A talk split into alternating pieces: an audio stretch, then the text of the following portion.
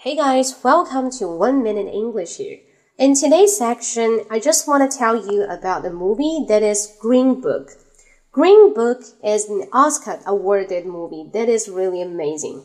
It's about the road trip on the street. You can see a black person and a white person. The black person is a pianist and he's a really famous. His name is Don Shirley. And another one, he's a racist, but stays in the low class uh, in the United States, New York, and his name is Tony.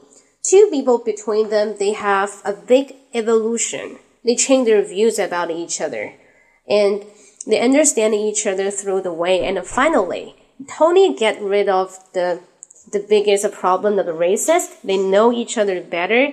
And Don, they did not feel very dynamic or sensitive about his um, ident- identification, he just being really acceptable for himself.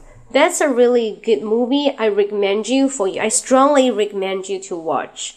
It's telling you a lot, not about the scene behind. That's about how the person should be, why United People, uh, evolution of the racial discrimination just being changed a lot, and what is the original meaning? Why does Green Book come from? Actually, Green Book uh, stand for some tourist, which is the limitation area for the black people can go. If you just exceed it and out of the space, the existing may not be very good. They will punish you and get fined and put you into jail. So Green Book is a limitation for all kinds of black people while they're just moving uh, from south to north. Okay, so that is my sharing with one breath. It's not a one minute English, it's about one breath.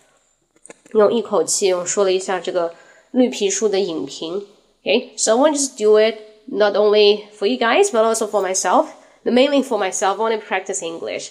好，那就是每天说一点东西跟自己练一下啊。那不同的级别的东西是不一样的。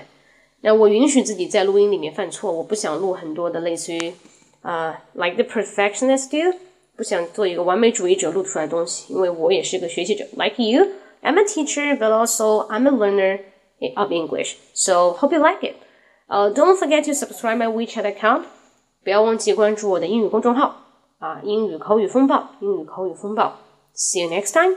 大家按六就可以看到我的公开课。拜拜。